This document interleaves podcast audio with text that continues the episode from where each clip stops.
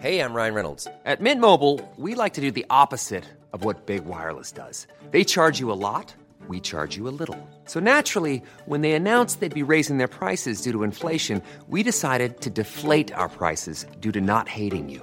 That's right. We're cutting the price of Mint Unlimited from $30 a month to just $15 a month. Give it a try at mintmobile.com slash switch. $45 upfront for three months plus taxes and fees. Promo rate for new customers for limited time. Unlimited more than 40 gigabytes per month. Slows. Full terms at mintmobile.com.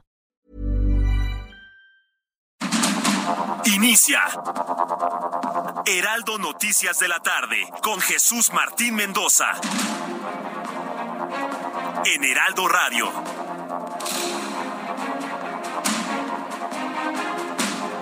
Ya son las seis de la tarde en punto, hora del centro de la República Mexicana. Bienvenidos, muy buenas tardes.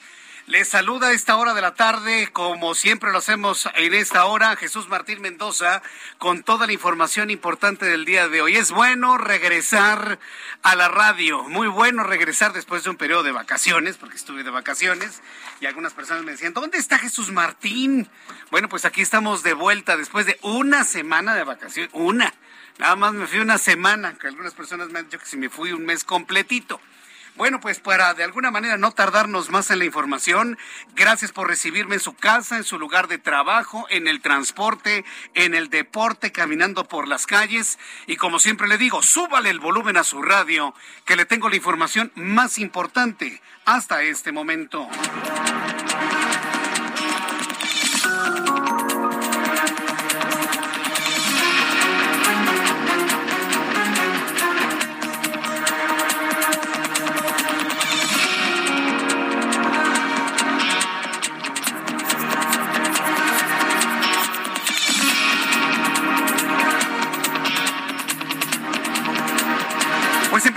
Información importante de este día. Luego de los comicios electorales ocurridos ayer en seis estados del país, el Tribunal Electoral del Poder Judicial de la Federación informó que de octubre de 2021 al 5 de junio de 2022 ha resuelto 442 demandas relacionadas con dichos procesos electorales locales.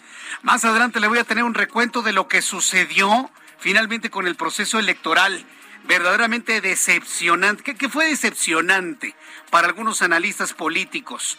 Pues el comportamiento de los electores. Por más que se habló de las bondades y de las maldades de muchos de los candidatos, la gente vendió su voto. La gente votó por venganzas sociales, por beneficios particulares y además hubo poca participación. En promedio no se logró más allá del 45% de la participación. Le digo, más adelante le voy a tener todos los detalles aquí en el Heraldo Radio.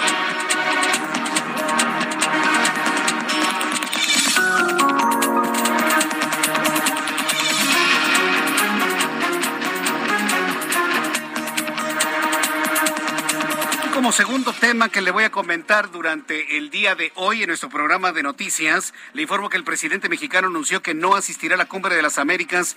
La razón de López Obrador es que no se le invitó a todos los países del continente, incluidos los dictadores. Sí, porque López Obrador se asume ya como el nuevo Bolívar, se asume como el nuevo líder de Latinoamérica, el defensor de los dictadores. Bueno, pues como no se le invitó al dictador de Venezuela, al dictador de Nicaragua, y, eh, y al dictador de Cuba, bueno, pues dice, no voy.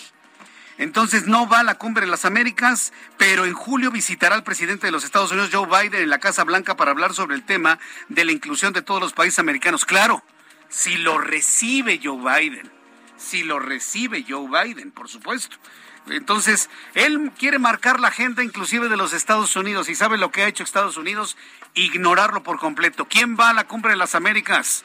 Marcelo Ebrard Casaubón, secretario de Relaciones Exteriores, que por supuesto, ante la ausencia de López Obrador, Marcelo Ebrard se convierte en el personaje de la noticia en la cumbre de las Américas.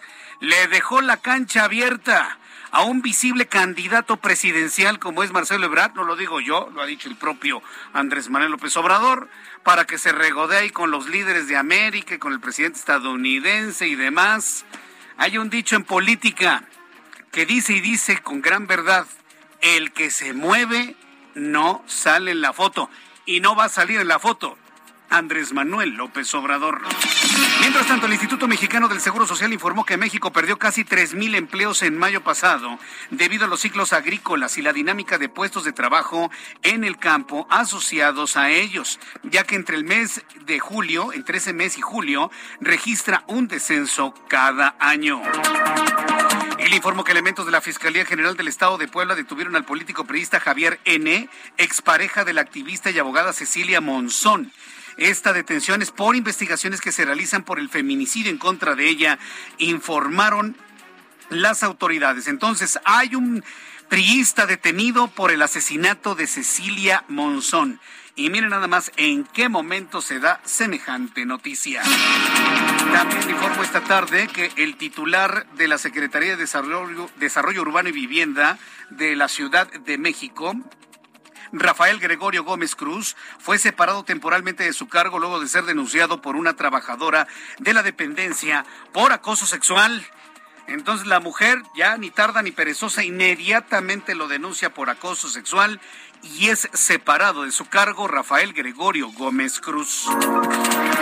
Martí Batres, quien es el secretario de Gobierno de la Ciudad de México, informó que retomará el diálogo con los transportistas sobre un aumento de la tarifa de transporte público, la cual ocurrirá siempre y cuando se cumplan las peticiones del gobierno como capacitación para conductores, regularización de licencia, respeto al reglamento de tránsito, entre otras.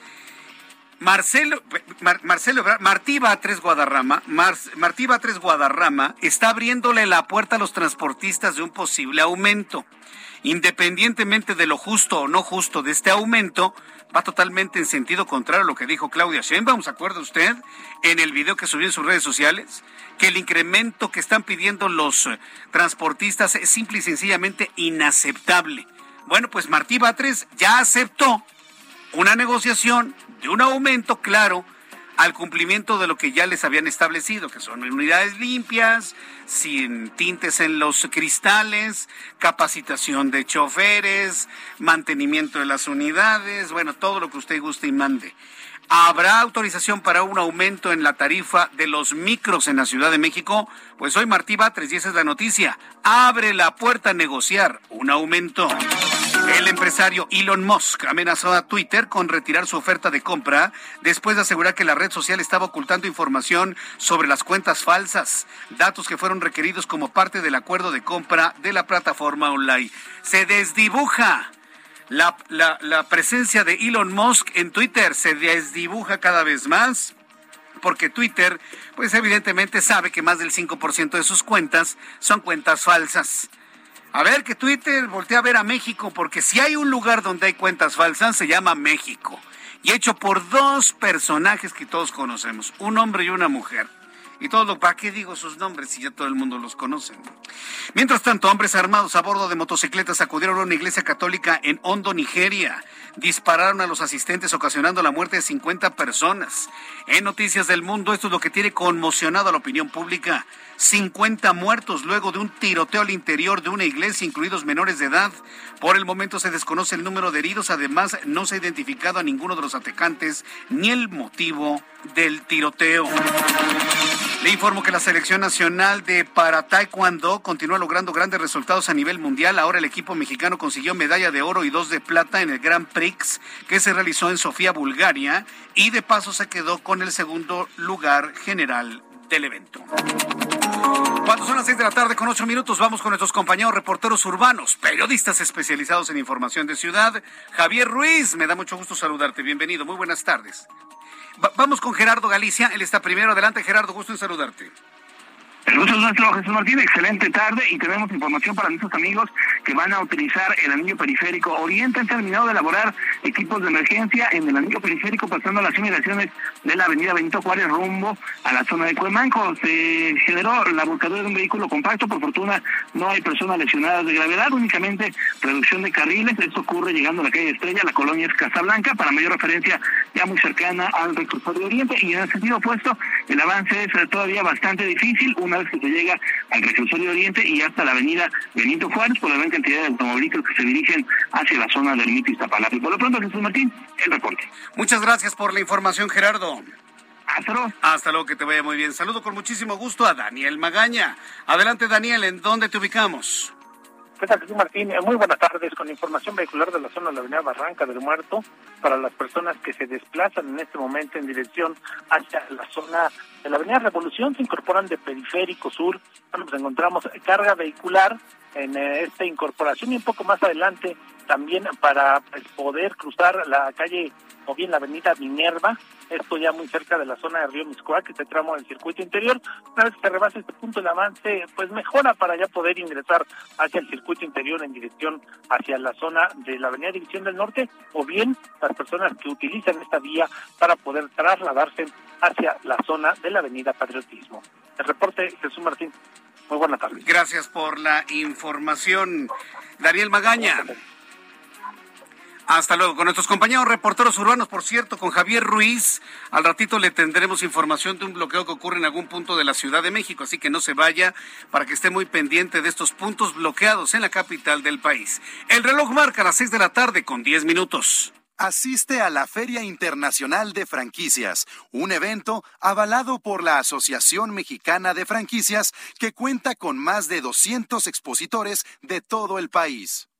La FIF es la más importante en su tipo de América Latina e Iberoamérica. La Feria Internacional de Franquicias 2022 tendrá sede en el Centro de Convenciones World Trade Center en la Ciudad de México este 9, 10 y 11 de junio. Somos el punto de encuentro entre empresas y emprendedores para realizar negocios exitosos. No te la puedes perder y cierra el mejor trato. Regístrate en fif.com.mx y vive la experiencia. Hashtag FIF 2022. Bien, pues que continuamos con la información. Muchos saludos a nuestros amigos que van a participar en las franquicias en el World Trade Center y por supuesto estaremos muy muy atentos de todo lo noticioso sobre este evento, dárselo a conocer aquí en el Heraldo Radio. Cuando son las 6 de la tarde con 12 minutos tiempo del centro de México, hoy es 6 del 6. Hoy es 6 de junio. ¿Qué es lo que celebramos, recordamos en un día como hoy en México, el mundo y la historia? Abraham Arreola. Amigos, bienvenidos. Esto es un día como hoy en la historia. 6 de junio 1555. En Zacatecas se funda la aldea de Sombrerete. 1892. En Illinois comienza a operar el metro de Chicago. 1944, en el marco de la Segunda Guerra Mundial, se produce el desembarco de Normandía, conocido popularmente como Día D. Además, es el natalicio de Diego Velázquez en 1599, un pintor español, quien es el sujeto de las meninas, para los que conocen mucho más y pueden decirme, no, ¿qué te pasa? ¿Cómo que un pintor? Es el pintor. Pues sí, hoy es su natalicio. Y también es el natalicio, pero ficticio, de Forrest Gump, ya que supuestamente nació en 1944. Además, hoy es el Día de la Lengua Rusa en las Naciones Unidas y es el Día Mundial de los Amigos, esto fue un día como hoy en la historia. Muchas gracias. Muchas gracias, Abraham Arreola, por las efemérides del día de hoy. Eh, yo quiero hacer una mención de una efeméride muy importante para quienes somos exalumnos maristas y sobre todo para todos los, eh, mis amigos del Instituto México, del Colegio México, del glorioso CUM, del Centro Universitario México, de la Universidad Marista. Hoy es el día de San Marcelino Champagnat. Hoy 6 de junio es día de San Marcelino Champagnat y, y, se conmemora su día hoy 6 de junio porque recordamos su fallecimiento un 6 de junio de 1840. Hay que recordar que Marcelino Champagnet fue eh, beatificado un 29 de mayo de 1955 mi generación, cuando íbamos al CUM o al Instituto México, lo conocíamos como el Beato Marcelino Champagnat. Hoy es San Marcelino Champagnat, ya que Juan Pablo II lo canonizó el 18 de abril de 1999. Para todos los hermanos maristas, alumnos y exalumnos maristas de todos los colegios maristas del país, desde aquí un enorme abrazo y siempre en el enorme recuerdo de un gran educador como lo fue y es, no puedo decir que fue, es porque está más vivo que nunca, Marcelino Champagnat. Y como decía Marcelino Champagnat, todo a Jesús por María, todo a María para Jesús. Bien, cuando son las seis de la tarde con 14 minutos, vamos a revisar las condiciones meteorológicas para las próximas horas. El Servicio Meteorológico Nacional, que depende de la Comisión Nacional del Agua, nos informa sobre lo que esperaremos en materia de pronóstico del tiempo para las próximas horas. Qué calor ha estado haciendo, pero también hemos tenido momentos de importante lluvia en el país. Y eso, la verdad, hay que, hay que reconocerlo. Luego del huracán Ágata, que castigó de una manera durísima al estado de Oaxaca siempre tiene que suceder eso, ¿no? A los estados y a las comunidades más pobres del país les sucede prácticamente de todo. ¿Cómo andamos para las próximas horas en cuanto al pronóstico del tiempo? El Servicio Meteorológico Nacional informa que durante esta noche y madrugada se pronostican lluvias puntuales muy fuertes en Chiapas, fuertes en el norte y occidente del sureste de México. Durante esta noche y madrugada, una línea seca sobre el norte de México en interacción con un canal de baja presión extendido a lo largo de la Sierra Madre Occidental, así como inestabilidad en niveles altos de la atmósfera, van a producir lluvias en Durango, Zacatecas, Jalisco, Michoacán, además de chubascos en Chihuahua y en Nayarit. Colima, el Estado de México, Morelos, también tendrá sus momentos de lluvia, pero fíjese que no aparece la Ciudad de México. Es probable que llueve un poquito en el sur de la ciudad en las próximas horas. Una línea seca, un canal de baja presión, un segundo canal de baja presión en el centro del país y bueno, pues estas son las condiciones que habrán de prevalecer durante las próximas horas en la atmósfera. Por lo tanto, el Servicio Meteorológico Nacional da a conocer pronóstico del tiempo para las siguientes ciudades. Amigos de Guadalajara, qué gusto saludarlos nuevamente a través de esta frecuencia del Heraldo Radio en el 100.3 de FM. 29 grados en este momento en Guadalajara, la mínima 17, máxima 33. Amigos en Monterrey, Nuevo León, qué gusto saludarlos a nuestros amigos regios, que desde las 6 de la tarde nos escuchan en este programa de noticias. 41 grados a la sombra en este momento en Monterrey. Qué calor está haciendo en Monterrey. La mínima 22, la máxima para mañana 42 grados Celsius. En Villahermosa, Tabasco, 34 grados en este momento, mínima 23, máxima 36. En Cuernavaca, Morelos, mínima 17, máxima 28, 28 grados en este momento. En Hermosillo, Sonora, mínima 21, máxima 40 grados en es la temperatura en este momento en Hermosillo. En, eh, en Amecameca, mínima 13 grados en este momento, en este momento 13 grados, la mínima estará en 4 y la máxima en 17, y aquí en la capital de la República, en este momento calorón, 28 grados, la mínima estará en 16 y la máxima para el día de mañana en Ciudad de México, 30 grados Celsius.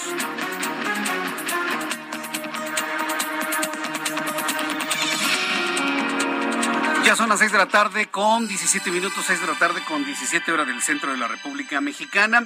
Antes de continuar, quiero agradecer infinitamente a mi compañero Carlos Allende.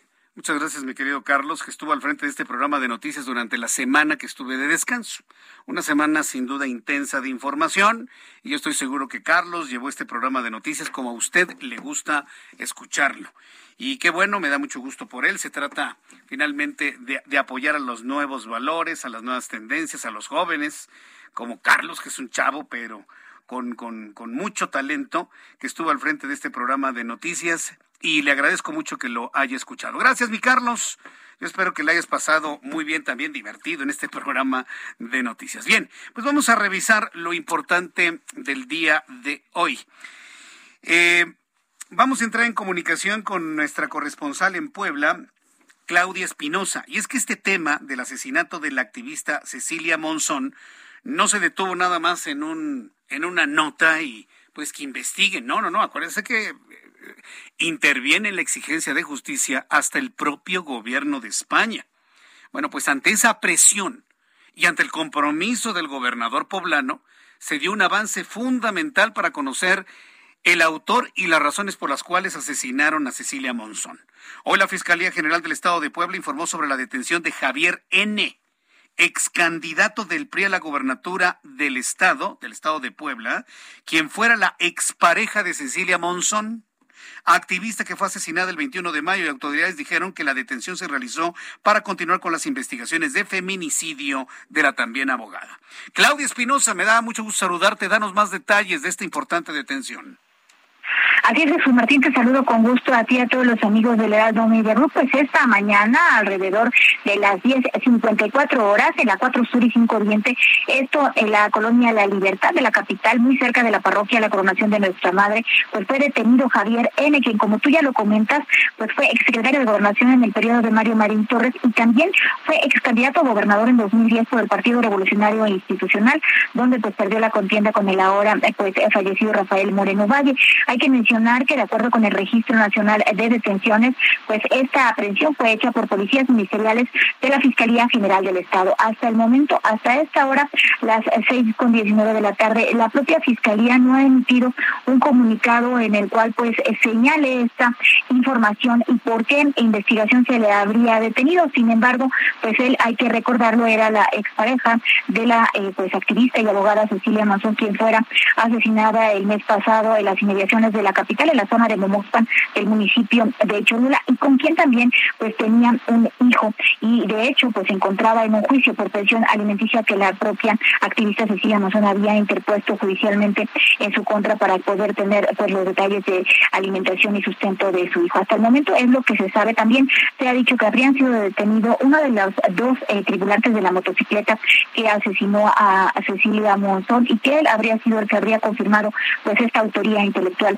de Javier N. Sin embargo, pues estaremos muy pendientes de esta confirmación. Lo que sí es un hecho y está reportado de manera oficial en el Registro Nacional de Detenciones es obviamente que se llevó a cabo esta por la mañana por policías ministeriales de Puebla. Es la información que te tengo. A ver, déjame ver si entendí, Claudia. Entonces, significa que toda la investigación sobre el asesinato de esta importante activista y abogada, en donde también ha señalado eh, este feminicidio el gobierno español, es un asunto meramente marital, es un asunto de pensiones alimenticias, de amores y desamores con la expareja. a eso se ha reducido la investigación, Claudia? Hasta el momento sería justamente la línea de investigación por la cual se habría detenido a este exfuncionario. Hay que mencionar que, bueno, eh, te lo reitero hasta este momento y hemos estado muy pendientes de la información que pueda emitir la Fiscalía General. No se ha dado más al respecto. Ayer el propio fiscal general Gilberto Higuera pues señaló que estaban muy avanzados en esa investigación, pero por lo delicado de la misma no iba pues obviamente a adelantar nada. Hoy se ha confirmado esta detención de este exfuncionario estatal en el periodo de Mario Mari Torres, pero eso hasta el momento lo que se sabe, Martín. Qué barbaridad, pero bueno, no por el hecho de que sea un tema que lo quieran meter dentro del saco de lo marital, lo vamos a dejar de informar, así que nos mantenemos al pendiente de todas las investigaciones que surjan a raíz de esta detención. Muchas gracias por la información, Claudia. Estaremos muy pendientes. Muy buena tarde. Hasta luego, muy buenas tardes. Sí, porque mire, en el momento que no, pues es un asunto entre ex marido y ex esposa. En ese momento va a perder todo el atractivo o todo el interés noticioso. Y este asunto tiene que ver, pues no nada más con que hayan matado a un activista, pero es otro caso de feminicidio.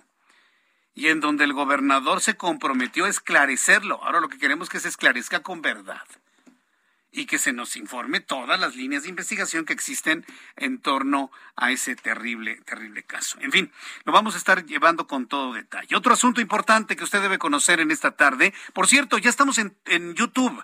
Para las personas que les gusta escuchar este programa de noticias a través de YouTube, ya está la transmisión de YouTube completamente normalizada en el canal Jesús Martín MX. Entre YouTube al canal Jesús Martín MX y participe en el chat en vivo, donde me envíe usted sus comentarios, opiniones, preguntas, observaciones y sobre el proceso electoral del día de ayer. Me interesa mucho, mucho saber su opinión. A través del canal de YouTube Jesús Martín MX, yo le invito para que me escriba lo que usted quiere escribirme a través de esta importante plataforma YouTube en el canal Jesús Martín MX. Quiero informarle que el Instituto Mexicano del Seguro Social dio a conocer que México perdió 2.855 empleos formales en mayo pasado debido a los ciclos agrícolas y la dinámica de puestos de trabajo en el campo asociado a ellos, ya que entre mayo y julio registra un descenso cada año. En su informe, el Instituto Mexicano del Seguro Social indicó que al 31 de mayo tiene el registro de 21 millones 8.487 empleos, de los cuales el 86.6% son permanentes y 13.2% eventuales. Interesante el dato, ¿eh? Interesante el dato, porque en el momento en el que uno lee esto, dice uno, bueno, el instituto que dirige Zoé Robledo, pues habla con verdad. No, no, no todo es bonito, ¿no? No todo es para arriba, no. Hoy están reportando una disminución en empleos y da a conocer las razones que tienen que ver con los ciclos agrícolas, los ciclos de lluvia agrícolas, los que, los que han disminuido precisamente todos los... Eh, eh, ha disminuido en buena cantidad las, eh, la presencia de trabajo formal en el campo. Entonces son los datos que da a conocer el Instituto Mexicano del Seguro Social. Voy a los anuncios. Al regreso hablamos del proceso electoral rápidamente, también para no eh, saturar lo de las elecciones y que si los partidos y que si Morena. Lo vamos a revisar de una manera rápida, muy efectiva, muy puntual para que usted tenga los primeros datos ya en su mente. Voy a los anuncios y regreso con esto. Le invito para que me escriba a través de dos plataformas. A través de Twitter, arroba Jesús Martín MX y a través de YouTube, Jesús Martín MX. Escucha las noticias de la tarde con Jesús Martín Mendoza. Regresamos. Continúa Heraldo Noticias de la tarde con Jesús Martín Mendoza.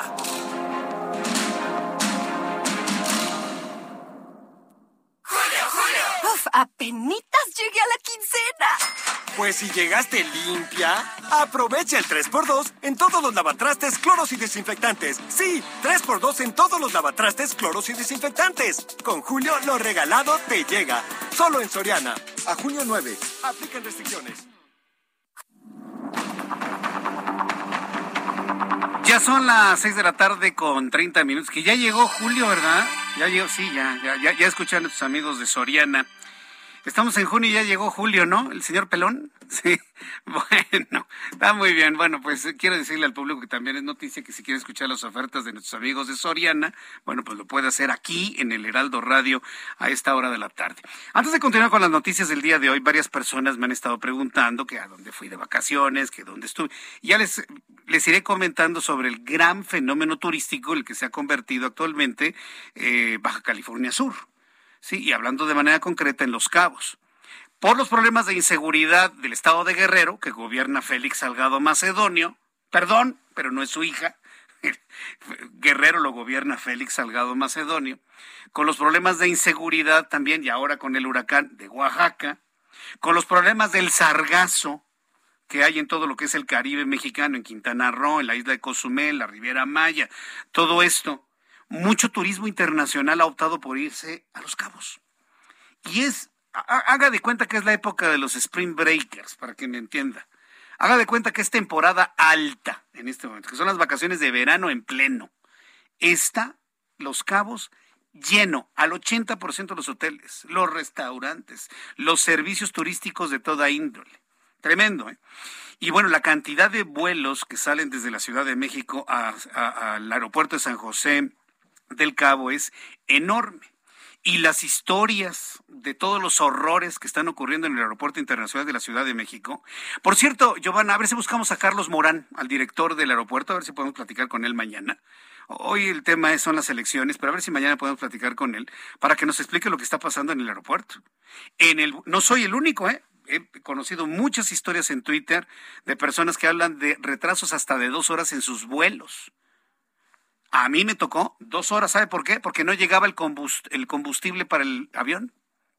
Y ahí no es problema de la aerolínea. Ahí nuestros amigos de Aeroméxico también son víctimas de un de una crisis artificialmente creada en el Aeropuerto Internacional de la Ciudad de México. Y lo digo contundentemente.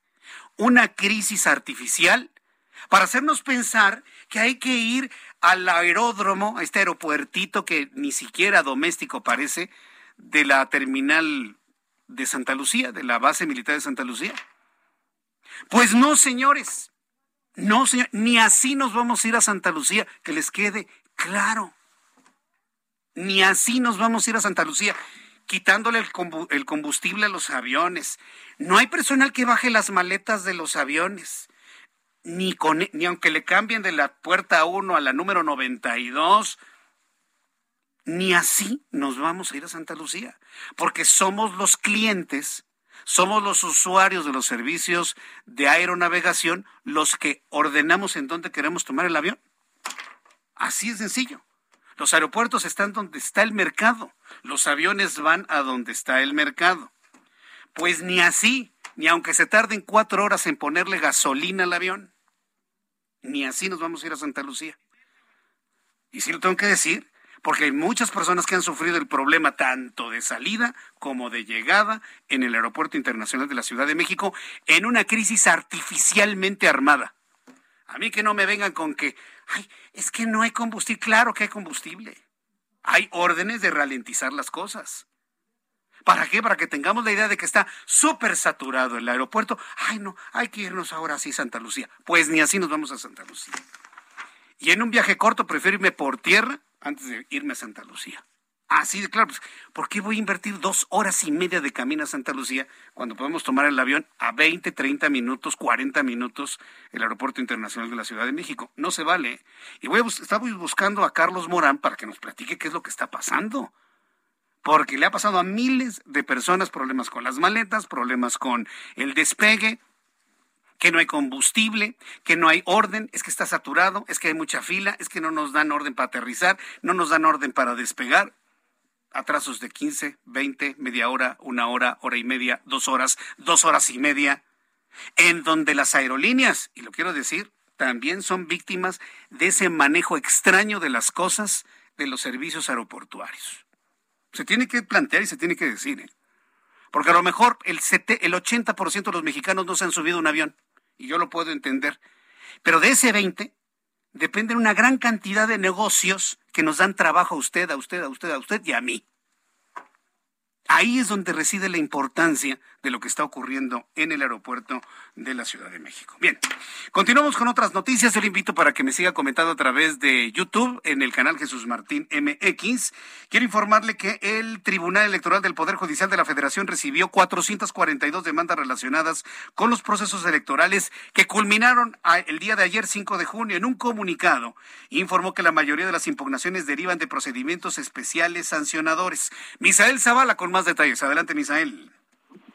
Jesús Martín, buenas tardes, buenas tardes al auditorio. Efectivamente, Jesús Martín, pues parte de este proceso electoral también pues son las demandas y los juicios que interponen los partidos políticos, así como los candidatos de estas eh, seis entidades donde ayer se registraron, se realizaron elecciones y votaciones para elegir diversos cargos. Y en este sentido pues el Tribunal Electoral del Poder Judicial de la Federación ya ha recibido eh, cientos de denuncias, cientos de demandas en contra pues de varios partidos políticos, principalmente eh, te comento que son impugnaciones, eh, 53.84% derivan de procedimientos especiales sancionadores, es decir, imposiciones de medidas cautelares como pues actos anticipados de campaña, uso indebido de la pauta, propaganda calumniosa, también violencia política de género, uso indebido de recursos públicos, propaganda gubernamental y vulneración del interés eh, pues, superior de la niñez. Así, eh, pues del total de las demandas, 98 estuvieron relacionadas con la elección de la gubernatura y ayuntamientos de Durango, es decir, en Durango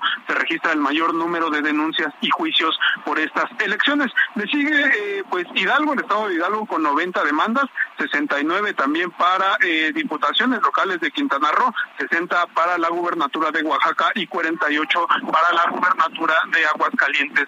También eh, Jesús Martín, pues se han resuelto ya 113 asuntos relacionados con medios de impugnación sobre la elección y bueno, el Tribunal Electoral del Poder Judicial de la Federación informó que ahora les toca a ellos calificar esta elección. Cabe recordar que son los magistrados los que tienen que calificar las elecciones. Cada uno de los seis entidades tiene que eh, pasar por estos tribunales electorales para declarar la validez de todo el proceso electoral y ahora son los magistrados, está en la cancha de los magistrados esta tarea, Jesús Martín. Hasta aquí la información. Muchas gracias por esta información, Misael.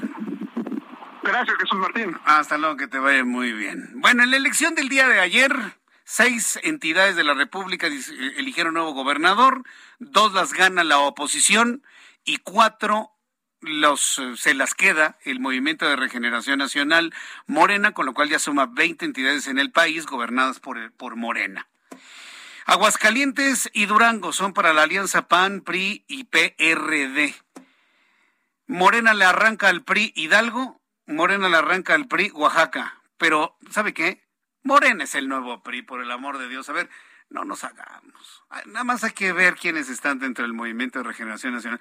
Luego veo a los priistas hablando de que ya vamos a Vamos a terminar con el PRI de una vez por todas. Si ellos son priistas, por favor. Y todavía los ingenuos que dicen, no, sí, Morena es diferente al PRI. No, hombre, por el amor de Dios. Es Leía una entrevista que le hicieron a Dulce María Sauri, donde dice que eh, Morena es el PRI de los setentas. Yo no estaría tan de acuerdo con eso, porque a lo mejor el PRI era el PRI en los setentas y hacía carros completos y aventaba todo su poder político para las elecciones. Yo hubo una elección, la de José López Portillo, donde nada más hubo un solo candidato y cosas por el estilo. Pero el PRI por lo menos construyó infraestructura en México, ¿eh? Y construyó fideicomisos y construyó el México que conocemos. Morena se ha dedicado a desmantelar absolutamente todo lo construido con anterioridad. Por eso no estaría tan seguro. La joya de la corona para la oposición, Aguascalientes. Sin embargo, la candidata morenista Nora Rubalcaba anunció que buscará la impugnación de las elecciones del domingo pasado en Aguascalientes porque asegura tener evidencia de la compra de votos y actos de violencia contra los simpatizantes del partido Morena. Además, dijo que la candidata que ganó la elección, María Teresa Jiménez del PAN, rebasó el tope de gastos de campaña, lo que es causa de nulidad de la elección. No saben perder, perdedores. La información con Omar Hernández desde Aguascalientes. Adelante, Omar. Gusto en saludarte. Gracias, buenas tardes. Efectivamente, no es la primera vez que Nora Rubalcaba hace este tipo de amenazas. Recordemos que Nora Rubalcaba es la tercera ocasión que pierde la elección para gobernadora de esta entidad. La primera ocasión la hizo abanderando al PRD y estas dos últimas por Morena, quien en todos los procesos ha surgido la misma amenaza. Y te digo amenaza porque al final no se concreta. La conferencia de hoy fue precisamente para anunciar este tipo de acciones que ella dice tener las pruebas, pero que en realidad no se han presentado ante los órganos o los tribunales electorales. Y esta situación no deja de ser hasta el momento, hasta esta tarde que estamos dando este reporte, simples especulaciones de una conferencia de prensa. Lo cierto es que en el programa de resultados preliminares 20 puntos porcentuales. El equipo de Tere Jiménez está muy nervioso durante las últimas semanas. Habían circulado una serie, ya sabes, las encuestitis previas al periodo electoral.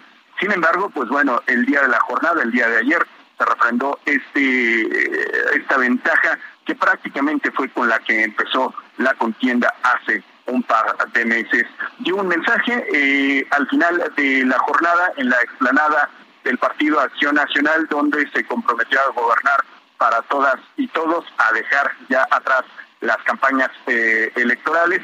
Y ahí agradeció a su padre en silla de ruedas, la acompañó a esta victoria y dijo Tere Jiménez hace 20 años, cuando tenía 18 años, porque tiene apenas 38, la llevó pues no a la fuerza, pero sí para inscribirse ahí al Partido Acción Nacional. Es el reporte.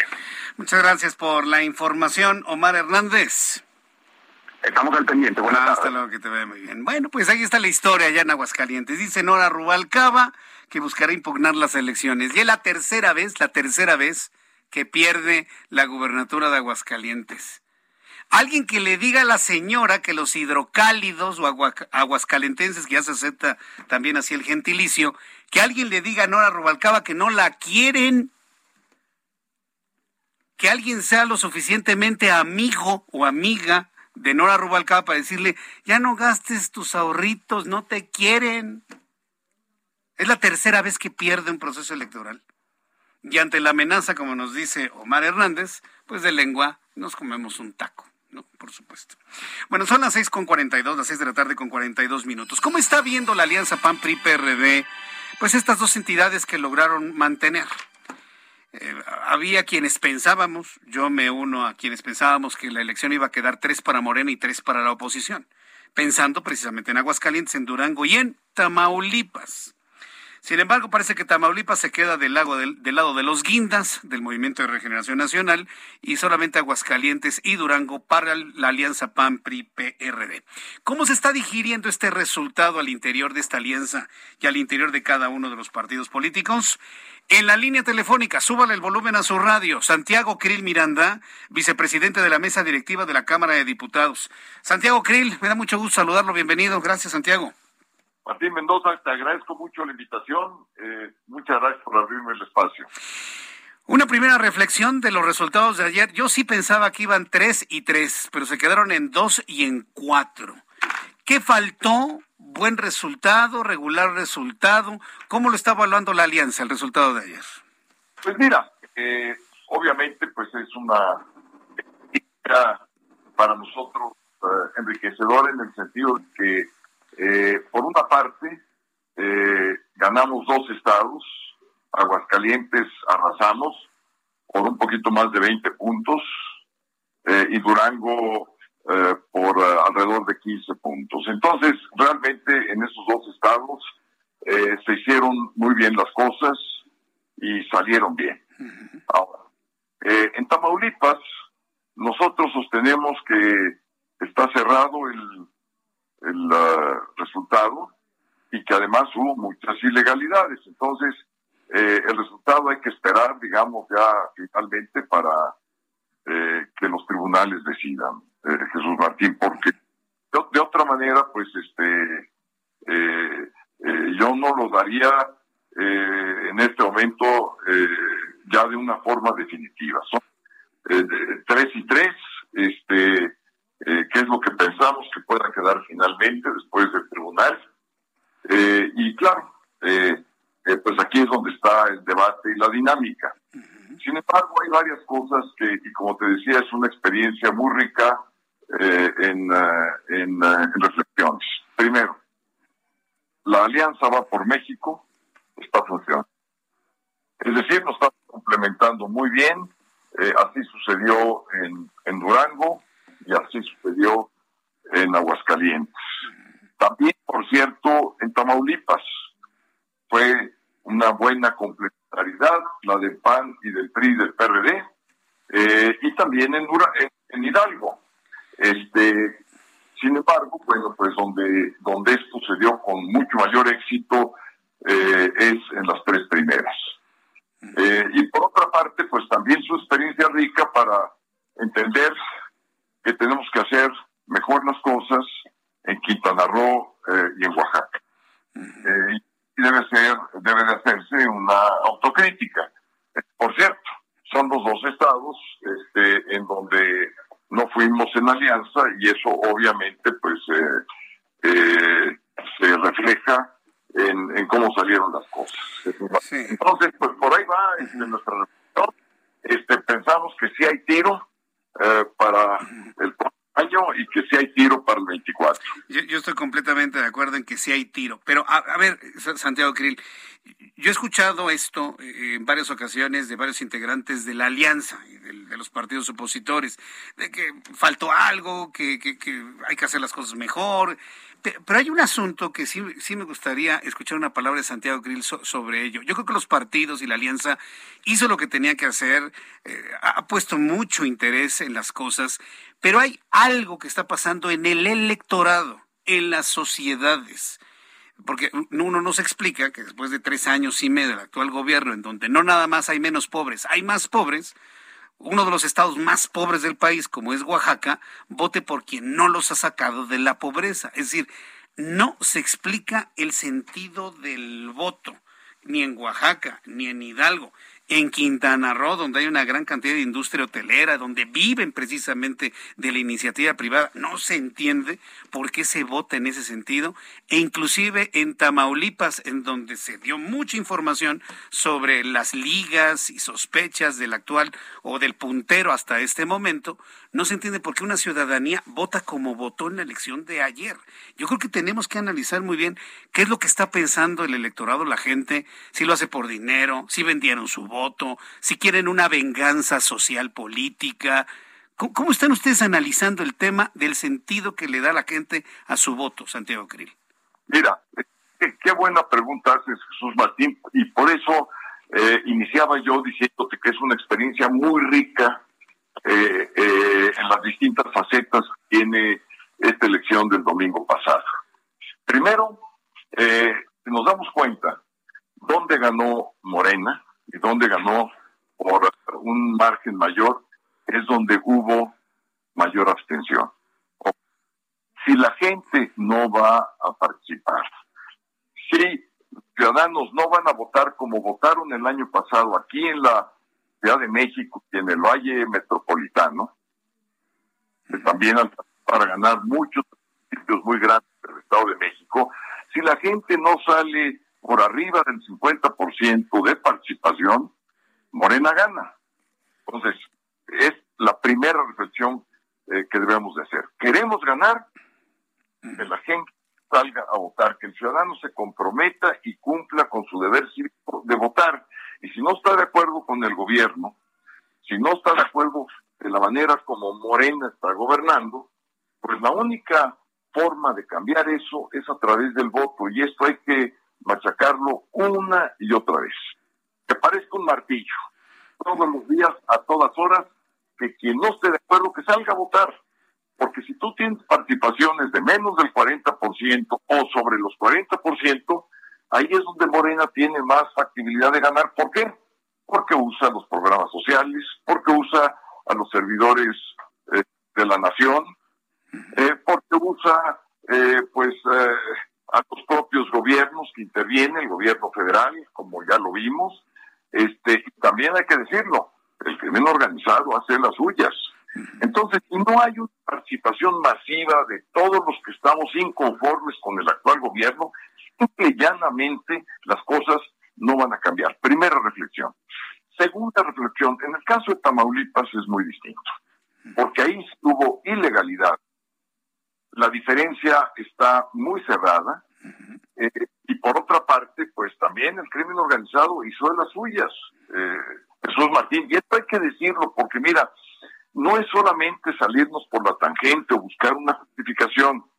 Este, esto es lo que está pasando en realidad. Yo estuve en los municipios y la manera como los equipos de campaña tenían que manejarse, eh, la forma en cómo se cuidaban en, eh, en, llevar a cabo la promoción del voto, este, y todo esto pues no, no es, no es una entelequia. Mira, me voy al, al otro extremo de la geografía, a Oaxaca. Hubo varios, varias casillas que fueron incendiadas, donde no se pudo votar. Jesús Martín, bueno, obligación del gobierno mantener la paz, la estabilidad del país, porque de otra suerte, pues vamos a, a, nos vamos a llevar, digamos, el, mismo chasco que tuvimos el año pasado con los estados del Pacífico en donde claramente ahí este los muchachos no se portaron bien, como dijo el presidente.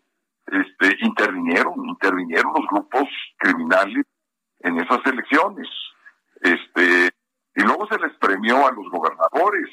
Hubo embajadas con con pues esto es un descaro, es un descaro. Ahora vamos a preguntarnos cuántos de estos gobernadores se van a ir de embajadores. Sí. Porque es, otra explicación también. ¿Cuántos de ellos van a acabar de cónsules? Pues sí. O en alguna este comisión por ahí, pero bueno, sí es lo que se está diciendo, ¿no? Que, es, es, que ese es el punto, Santiago. Si hay un gobernador que está dispuesto a entregar un Estado, vamos a pensarlo de esa manera, a cambio de una embajada, a cambio de un, de un puesto, o a cambio de impunidad, también hay que decirlo, pues la ciudadanía con más está dispuesta a vender su voto por 500 pesos, por una bolsa de frijoles, por una bolsa de arroz. Ese es el punto, que, parece que medios de comunicación y políticos no hemos podido hacer consciente a la gente de la importancia de un voto a nivel vida, a, nivel tiempo, desarrollo de un país. Es, algo que tenemos que hacer entre todos como ciudadanos y, y gobiernos, ¿no crees, Santiago? Tienes mucha razón, Jesús Martín, me da mucha, mucha razón. Pero si hay participación, y déjame ser reiterativo, eh, insistente, parecer como disco rayado, por favor, porque mira, cuando aquí en la Ciudad de México salimos a votar, hay que recordarnos ese domingo cómo estaban las filas, cuánto nos tardamos en votar, yo me tardé hora y media, cuando usualmente me había tardado pues, unos 20 minutos, hora y media. ¿Por qué? Porque había mucha gente, porque votó mucha gente en la Ciudad de México y en el Valle Metropolitano, y por eso le arrancamos el corazón a Morena. Es más allá de todos los votos que pudieron haber estado comprados, más allá de los programas sociales, de los servidores de la nación. ¿Por qué? Porque si hay una votación masiva, no hay nadie que la pueda parar. Ni los embajadores que se van de embajadores o que se van de cónsules, este, eh, ni los programas sociales, eh, ni las amenazas, este, ni el crimen organizado. Todo eso, digamos, eh, son porcentajes, claro, que te varían una elección. Ah, sí, pero si hay una votación, 55, 60%, no hay forma que te gane. No hay forma, créanmelo. Nos vamos a quedar con ese primer mensaje en este primer análisis, Santiago Grill, de la importancia de una votación masiva para irlo desarrollando hacia el 23 y obviamente hacia el 24. Y agradecer infinitamente estos minutos de comunicación con el auditorio del Heraldo Radio. Un fuerte abrazo, como siempre, Santiago Grill. Y, estamos en comunicación. Al contrario, muchas gracias a ti y al Grupo Heraldo, por favor. Gracias, Santiago. Hasta la próxima. Gracias. Es el diputado Santiago Krill Miranda, presidente de la mesa directiva, vicepresidente de la mesa directiva de la Cámara de Diputados, quien, bueno, pues él como, como panista, pues ha hecho un análisis de lo que se vio. Hay muchos aprendizajes y efectivamente coincidimos ambos en el comportamiento del electorado y de los porcentajes que le dan el triunfo a un voto duro. Voy a los anuncios y regreso con un resumen de noticias. Escucha las noticias de la tarde con Jesús Martín Mendoza. Regresamos. Continúa Heraldo Noticias de la tarde con Jesús Martín Mendoza.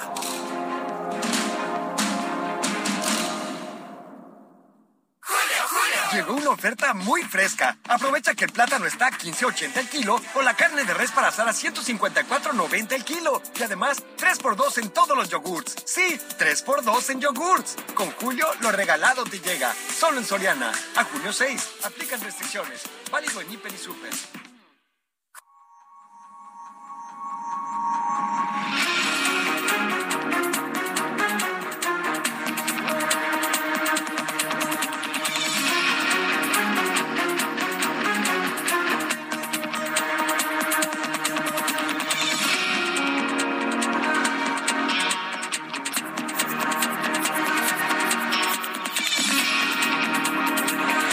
Las 7 en punto, las 19 horas en punto hora del centro de la República Mexicana. Escuche usted del Heraldo Radio. Yo soy Jesús Martín Mendoza y le presento un resumen con las noticias más importantes en el Heraldo Radio. La Secretaría de Educación Pública informa que habrá un programa piloto para que los docentes conozcan el nuevo marco curricular. Encabeza la secretaria Delfina Gómez Álvarez una segunda reunión con las autoridades educativas locales con el objeto de analizar la propuesta de marco curricular para la educación básica. Afirma que con el nuevo marco curricular se va a fortalecer la formación docente.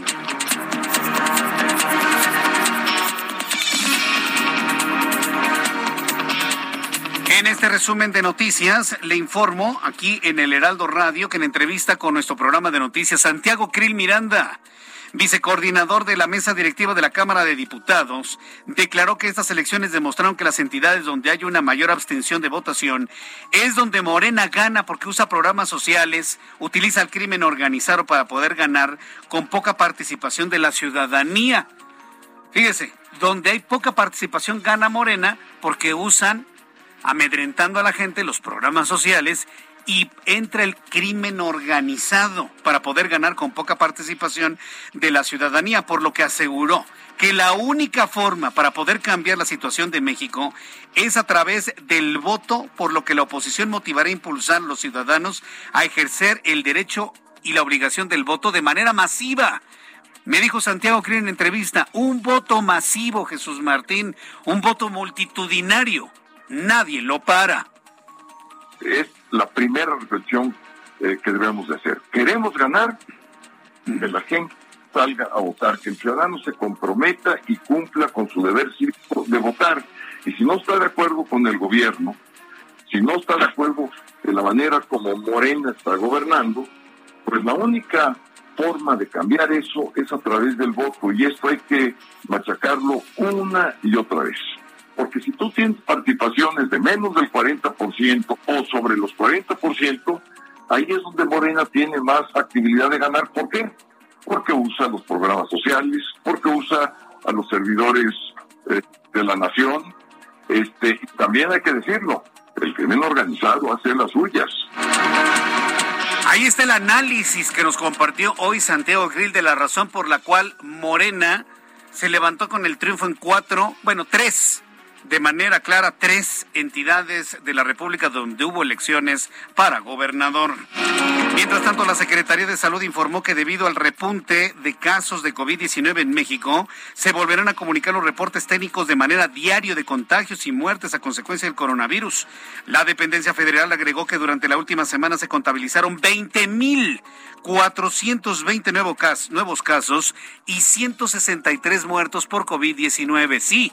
La noticia es en este momento que hay un repunte de contagios de COVID-19. La Casa Blanca, a través del portavoz, de la portavoz Karine Jean-Pierre, adelantó que el presidente Joe Biden de los Estados Unidos recibirá a su homólogo mexicano en julio en Washington. Precisó que el presidente Biden y la primera dama espera dar la bienvenida al presidente de México, Andrés Manuel López Obrador, y a la señora eh, esposa del presidente de la República. Esto sucederá en Washington, D.C. Es una visita bilateral en la que tendrán oportunidad de llevar adelante el trabajo de la cumbre. Sí va a recibir Joe Biden al presidente mexicano y a su acompañante. La Secretaría de Salud de Sinaloa alertó por el inicio de la quinta ola de COVID-19 en la entidad después de reportar incremento de casos de coronavirus durante cinco semanas consecutivas. La dependencia estatal informó que no hay motivo para restringir ninguna actividad porque únicamente se reportan tres hospitalizados en todo el país. Quirino Ordaz, que lo corrieron del PRI por traidor al PRI, por entregarse a las mieles de adorar a Andrés Manuel López Obrador, pues sí, que le dieron una embajada, ¿no? Quirino Ordaz, embajador de México en España, se presentó ante el rey Felipe VI en el Palacio Real de Madrid para entregar las cartas credenciales y acreditarse como diplomático en aquel país europeo. Vaya premio para Quirino Ordaz, se va de premio a vivir a Madrid, imagínense caminando por la Gran Vía, tomándose fotos en las Cibeles, yendo a comer a, la Mallorquina, este, ¿qué, le platico, no? ¡Qué vida! ¡Qué vida para el nuevo embajador mexicano en Madrid! Debe estar feliz. Autoridades de la Ciudad de México anunciaron la detención de Nelson N., hombre de origen holandés y presunto líder de una asociación internacional de pedófilos creada en 1982. La Fiscalía Capitalina, la fiscal capitalina Ernestina Godoy explicó que la captura derivó de una investigación realizada en colaboración con la organización Operation Underground Railroad dedicada a combatir el tráfico y la explotación sexual infantil y quien alertó de la presencia del presunto líder pederasta en México. Como medida para reducir la violencia ocasionada por armas de fuego en los Estados Unidos, el Estado de Nueva York ha emitido un decreto para prohibir la venta de armas semiautomáticas a menores de 21 años, así como la prohibición de vender chalecos tácticos. Un niño de dos años mató a su papá por accidente en Florida, sí, de dos años, fue un accidente. Un niño de dos años mató a su papá por accidente en Florida, en los Estados Unidos, al dispararle con un arma cargada que sus progenitores habían dejado sin vigilancia, informaron este lunes las autoridades locales. El niño encontró la pistola en una bolsa que había en el suelo y le disparó a su padre mientras este jugaba a un videojuego en el ordenador, según documentos judiciales. El ministro de Medio Ambiente de República Dominicana, Orlando Jorge Mera, fue asesinado esta mañana en su despacho del ministerio. Fuentes del Ministerio del Medio Ambiente citados por el diario Acento han informado que se escucharon en total seis detonaciones en el despacho y que el atacante que entró solo en la estancia escapó tras efectuar los disparos. El gobierno de Australia decidió introducir al sapo de caña venenoso para controlar la plaga de escarabajos que invaden los cultivos. Pero estos insectos no son presas de los sapos y ahora tienen el problema de plaga de sapos venenosos. Ay, es, es verdad como historia, pues una historia mexicana, ¿no? Pero bueno, esto sucede en Australia el gobierno de Australia decidió introducir sapos venenosos para controlar escarabajos. Encontraron que los escarabajos no hacían nada y ahora ya no saben cómo controlar a los sapos.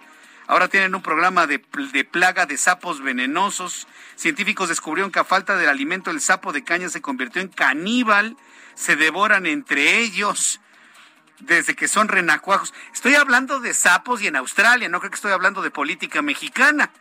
Digo, pues, porque si alguien me sintonizó en este momento y está escuchando que son caníbales y se devoran unos a los otros, pues a lo mejor están pensando que estoy hablando de políticos mexicanos. No, estoy hablando de sapos venenosos que son una plaga en algunos campos de cultivo en Australia. Aunque cualquier similitud con una realidad mexicana, créame que es pura coincidencia. Estas son las noticias en resumen. Le invito para que siga con nosotros. Le saluda Jesús Martín Mendoza.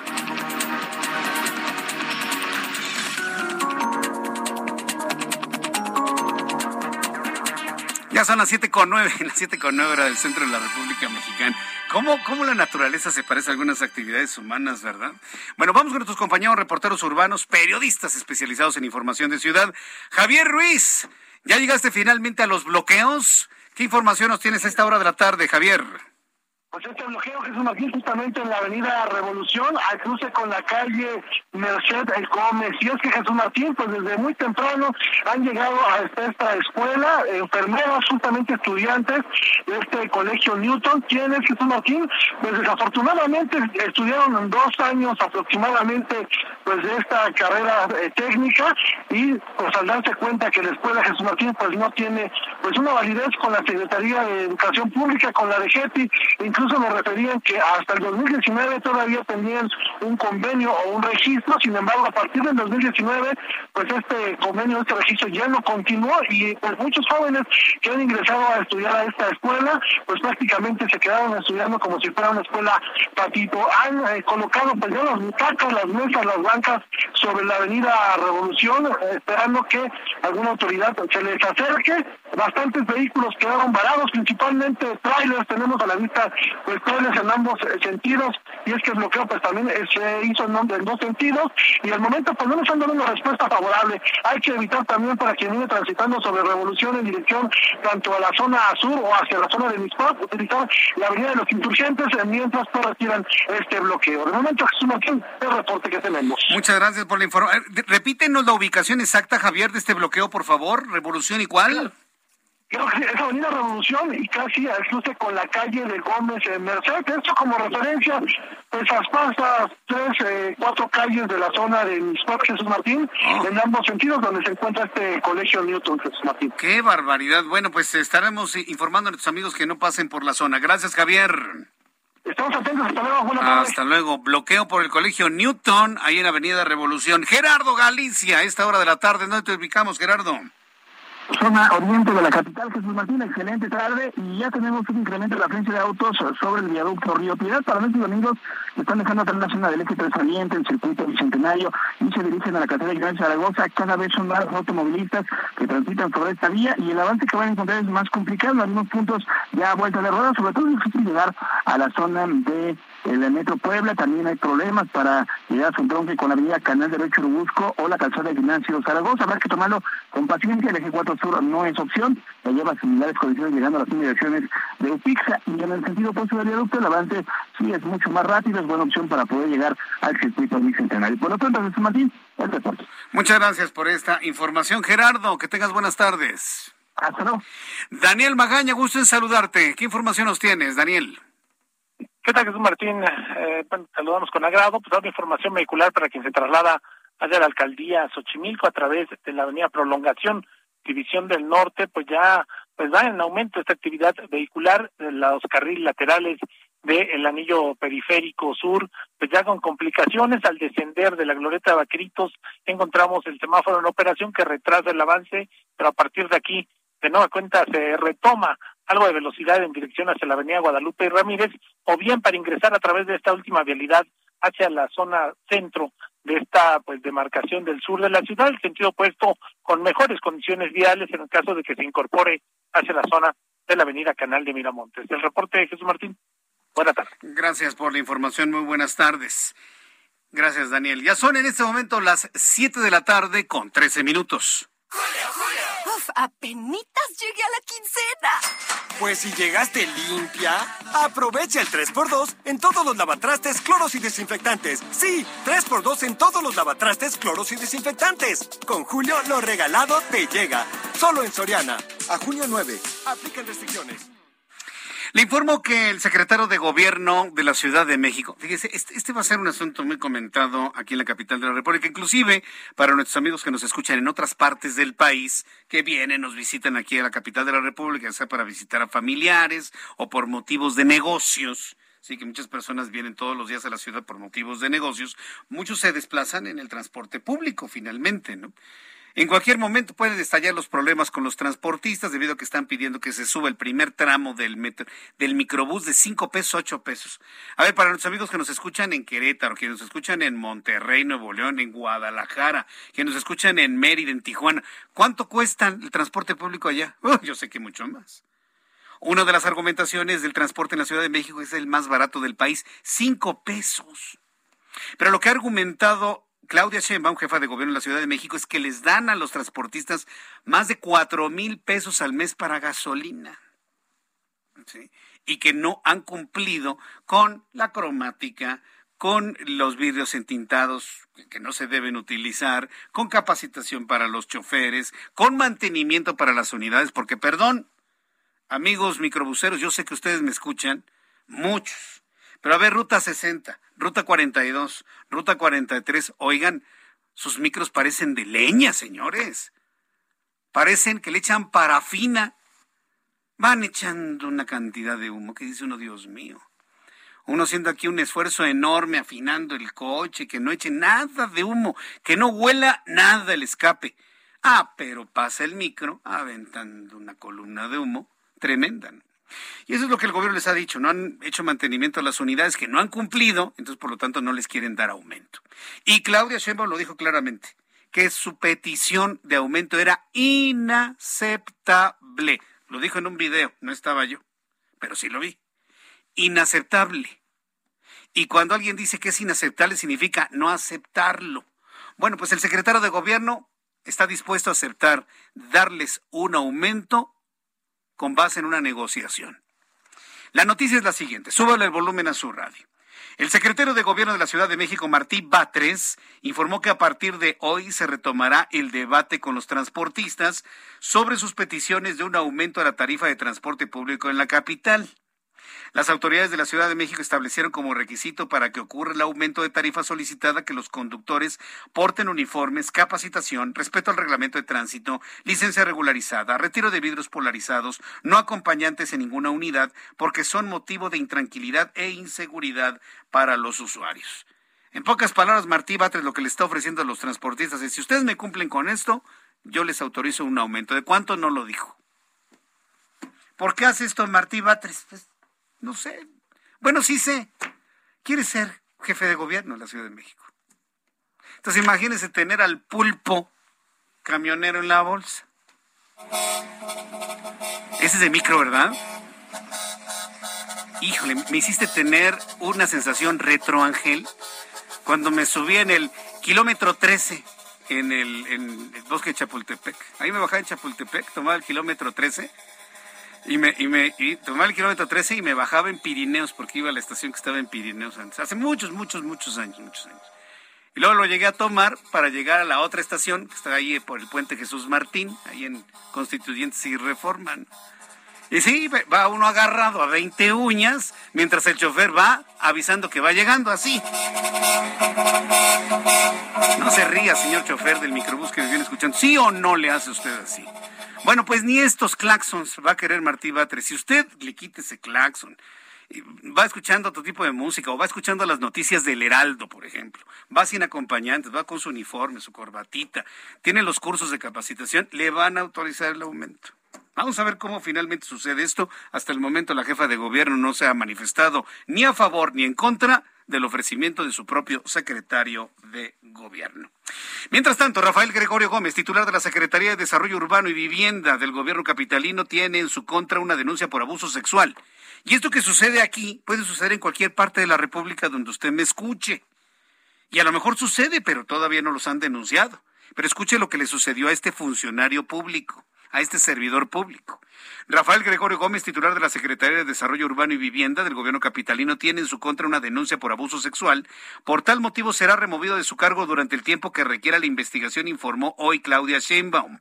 La jefa de gobierno dio a conocer esto y la denuncia por abuso sexual fue realizada por una mujer de 32 años que fue contratada por el funcionario y lo acusa de tocamientos íntimos sin su consentimiento durante su estadía en la oficina del secretario de Desarrollo Urbano y vivienda. Eso es lo que ha trascendido el día de hoy. Bueno, pues ahí el compromiso de la jefa de gobierno de no permitir este tipo de comportamientos dentro de sus trabajadores en el gobierno capitalino.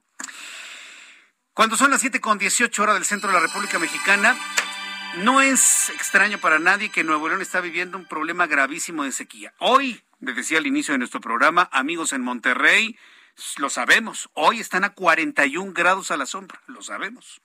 Lo supimos desde el inicio de nuestro programa. ¿Qué día? Eh? 41 grados Celsius a la sombra. Y la máxima pronosticada para el día de mañana será de 42 y 43 grados, sin posibilidad de lluvia. Monterrey y el estado de Nuevo León en general viven una de las sequías más graves en las últimas décadas. Por lo tanto, hoy se empiezan a aplicar medidas como la que nos va a informar Daniela García, nuestra corresponsal en Monterrey, Nuevo León. Adelante, Daniela, gusto en saludarte. Bienvenida. ¿Qué tal, Jesús Martín? Pues sí, Nuevo León se sancionará a quien utilice agua potable para riego de jardines o para lavar su automóvil. Esto pues ante la crisis de agua que existe en la entidad. Se publicó en el periódico oficial del Estado este decreto firmado por el secretario general de Gobierno del Estado, donde se establece que queda estrictamente prohibido el uso de agua potable para el riego de jardines, así como para el lavado de automóviles esto como forma de solventar y reducir el consumo excesivo de agua en el Estado, que hay que recordarlo, sufre cortes de agua programados desde hace un par de meses. En este mismo texto se observa que se instruye y faculta al director de Protección Civil para que entre en coordinación con la Secretaría de Medio Ambiente y Agua y Drenaje de Monterrey para el efecto de llevar a cabo las labores de vigilancia, de verificación e inspección sobre el uso permitido del agua potable en el Estado. Además de que todo dispendio, uso innecesario, desperdicio voluntario o involuntario será sancionado en los términos de la Ley de Agua Potable y Saneamiento para el Estado de Nuevo León, así como la Ley de Protección Civil del Estado. Agua y Drenaje de Monterrey reforzará su actividad de vigilancia, verificación, inspección y levantamiento de actas y de evidencia de manera permanente para verificar el cuidado y el uso del agua en todos los sectores de actividad y en su caso, bueno, pues se aplicará de manera estricta sanciones a los que se refieren los artículos 58 y 60 de la Ley de Agua Potable y Saneamiento, así como la Ley de Protección Civil del Estado. Esto quiere decir, Jesús Martín, que las multas pueden ascender hasta los 962 pesos por incumplir con estas nuevas normativas. Esto ya entró en vigor, se publicó el día de ayer y ya entró en vigor en el estado de Nuevo León, así que pendientes de las sanciones que pudiera haber para las personas que hagan un uso indebido del agua en el estado. Vaya, bueno, pues, oye, pero ¿a poco ni una cubetita? ¿A poco no puedo llenar una cubeta? Porque un auto se puede lavar con una cubeta de agua, yo lo he hecho. ¿A poco ni una cubeta te van a permitir? En este momento, desde hace algunas semanas, Jesús Martín, lo que se ha optado es por utilizar agua reciclada para ah. lavar los vehículos. Por ejemplo, en los, eh, pues los expendios de lavado de, de carros, se está lavando los carros con agua eh, reutilizada, incluso pues desprende algún tipo de olor donde es obvio que no es agua potable en este momento. Igual los jardines, eh, los parques públicos se han estado utilizando eh, agua potable para poder regar. Correcto, bueno, pues estaremos atentos de todo lo que sucede allá. Y ya por último te pregunto, ¿qué tal se vive en los 41 grados Celsius a la sombra? Eh? bastante pesadas, Jesús Martín. Realmente todo el fin de semana ha sido de altas temperaturas. Hoy empieza la semana también con estas altas temperaturas. Eh, bueno, pues obviamente se afecta más cuando las personas no tienen acceso a agua para poder mitigar un poco los efectos del calor, pero bueno, eh, creo que la mayoría de los regios estamos acostumbrados también a vivir este tipo de verano. Muy bien, bueno, pues eh, te agradezco mucho la información, Daniela García. Un saludo a Monterrey, Nuevo León, a esta hora de la tarde. Un abrazo, gracias. Muy buenas tardes. Gracias, Daniela García. Bien, son las siete con veintidós, las siete con veintidós hora del centro de la República Mexicana. Qué calor, nada más de escuchar a Daniela, créame que me, que me, que me dio calor. Bueno, ya le compartí hace unos instantes información del nuevo flamante embajador de México en España. Bueno, pues quiero informarle que el embajador Quirino Ordaz Coppel, como ya le había comentado, presentó este lunes al rey Felipe VI sus cartas credenciales como embajador extraordinario y plenipotenciario de México en España. A las 11 de la mañana, 4 de la mañana tiempo del centro de México, de hoy, está usted y yo dormido, el embajador Ordaz fue recibido en la Cámara Oficial del Palacio Real por el rey Felipe VI, jefe del Estado español, a quien entregó en manos en, mano las cartas credenciales. Posteriormente fue invitado por el monarca a una cámara anexa donde sostuvieron una plática en privado momento en el cual concluyó el protocolo de presentación.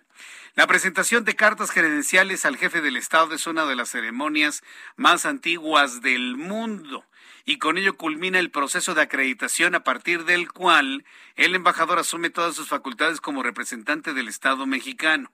Lo anterior, según la práctica en vigor, eh, según la práctica en vigor en España y en apego a la Convención de Viena sobre relaciones diplomáticas. Bueno, me había faltado decirle todos estos datos, digamos, históricos, protocolarios, diplomáticos, con los cuales bueno, pues una de las embajadas que ha designado el presidente mexicano finalmente fue aceptada, porque hay otras, hay que recordar, que todavía no son aceptadas. Cuando son las 7 con 24, 25 horas del centro de la República Mexicana, voy a ir a los anuncios. Al regreso, voy a conversar con mi compañero Francisco Nieto, reportero del Heraldo Media Group, en donde, bueno, pues ya el presidente mexicano ha decidido no ir a la cumbre de las Américas, porque dice que no se le va a invitar a todos los presidentes. Él los ve como presidentes. Estados Unidos, que es el organizador y el anfitrión, ve a Cuba, a Venezuela y a Nicaragua, sus gobiernos como dictatoriales y por eso no los invita. Y otro fenómeno, ¿no? López Obrador ya se asume como el nuevo Bolívar, el defensor de toda la América Latina. Regresamos con este asunto después de los anuncios. Escuche usted el Heraldo Radio. Escucha las noticias de la tarde con Jesús Martín Mendoza. Regresamos. Continúa Heraldo Noticias de la tarde con Jesús Martín Mendoza.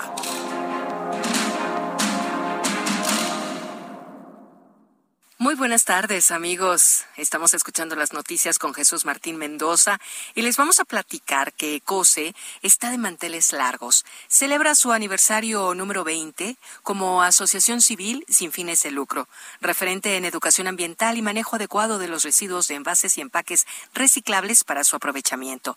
Para esta asociación, todo comenzó en 2002 con un grupo de empresarios de la industria de bebidas y alimentos preocupados por la problemática ambiental cuando México no contaba con una ley de residuos ni reglamentos o normas para manejarlos. Entonces conformaron Ecología y Compromiso Empresarial, ECOSEACE, para unir esfuerzos de la iniciativa privada, gobierno y sociedad civil. Hoy, ECOSE ha rescatado más de 79 mil toneladas de materiales reciclables, principalmente de PET, bath aluminio, hojalata, empaques flexibles metalizados y no metalizados, vidrio y cartón.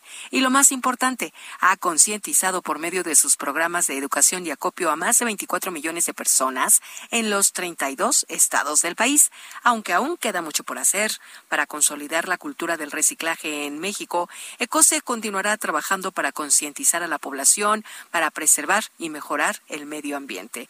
Así es que te invitamos a ver el artículo publicado en la página web de El Heraldo de México. Gracias. ¡Julio, Julio! Aprovecha el 2x1 en todos los pantalones de mezclilla. Sí, 2x1 en pantalones de mezclilla. Y además, 30% de descuento en ropa exterior marca Cherokee y Yaka Joe para toda la familia. Con Julio, lo regalado te llega. Solo en Soriana. A junio 6. Aplican restricciones.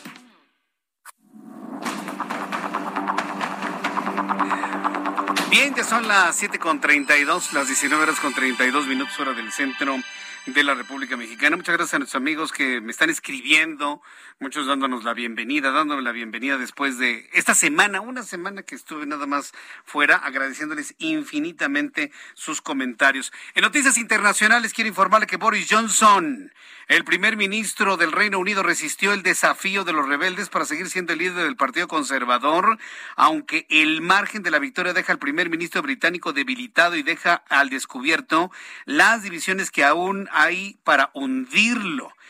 En una votación secreta en el Parlamento del Reino Unido el lunes por la noche, 211 parlamentarios conservadores votaron a favor de Boris Johnson en comparación con 148 en contra. Eso sucede en el Reino Unido. De este lado del mundo y de manera concreta en los Estados Unidos, todo listo para la Cumbre de las Américas, que empieza el día de hoy, 6 de junio. Y el presidente mexicano, Andrés Manuel López Obrador, dice, yo no voy porque no invitan a todos los países de Latinoamérica. Lo que debe saber Andrés Manuel López Obrador, presidente mexicano, que en política todos los políticos lo saben el que se mueve no sale en la foto. Y el que va a salir en la foto va a ser Marcelo Ebrard, que lo sabe, Andrés Manuel López Obrador es uno de los más claros contendientes por la candidatura de Morena a la presidencia de 2024. Entonces, ¿quién va a ser el personaje? ¿Quién va a ser el protagonista de la noticia en la Cumbre de las Américas? Pues no va a ser López Obrador, va a ser su canciller. Tengo en la línea telefónica a José Carreño. Él es editor de la sección Orbe del Heraldo de México. Don José Carreño, es un verdadero gusto, un verdadero honor tenerlo en nuestro programa de noticias a propósito de esta cumbre de las Américas en la que no asiste el presidente mexicano. Bienvenido, don José Carreño. ¿Cómo está? Muy bien, don Jesús, muchísimas gracias y muy, muy, muy azorado por lo que está ocurriendo aquí en Los Ángeles, porque ha sido un día complicado, un día muy divertido, eh, un día en que se ha ido de un extremo al otro.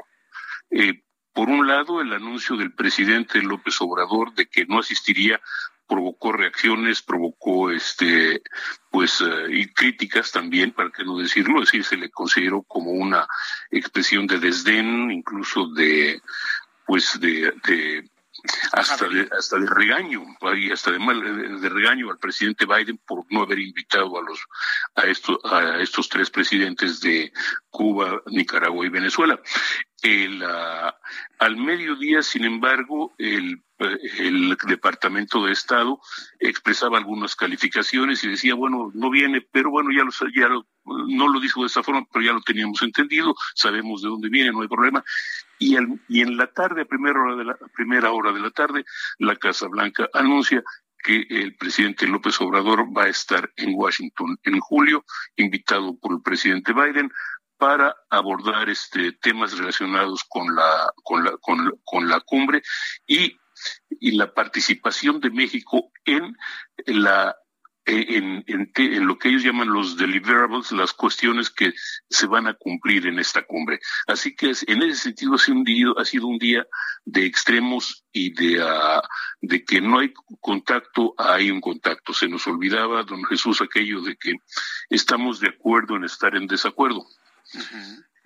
Y que entre y que entre México y Estados Unidos pues las cosas son muy especiales en ese sentido. Esto es la, Casa Blanca subrayó que Biden estaba absolutamente en desacuerdo con la idea de invitar a Cuba, Nicaragua y Venezuela y que siendo el anfitrión no lo hacía y que no y no quitaba un ápice pero también que la relación con México es muy muy importante.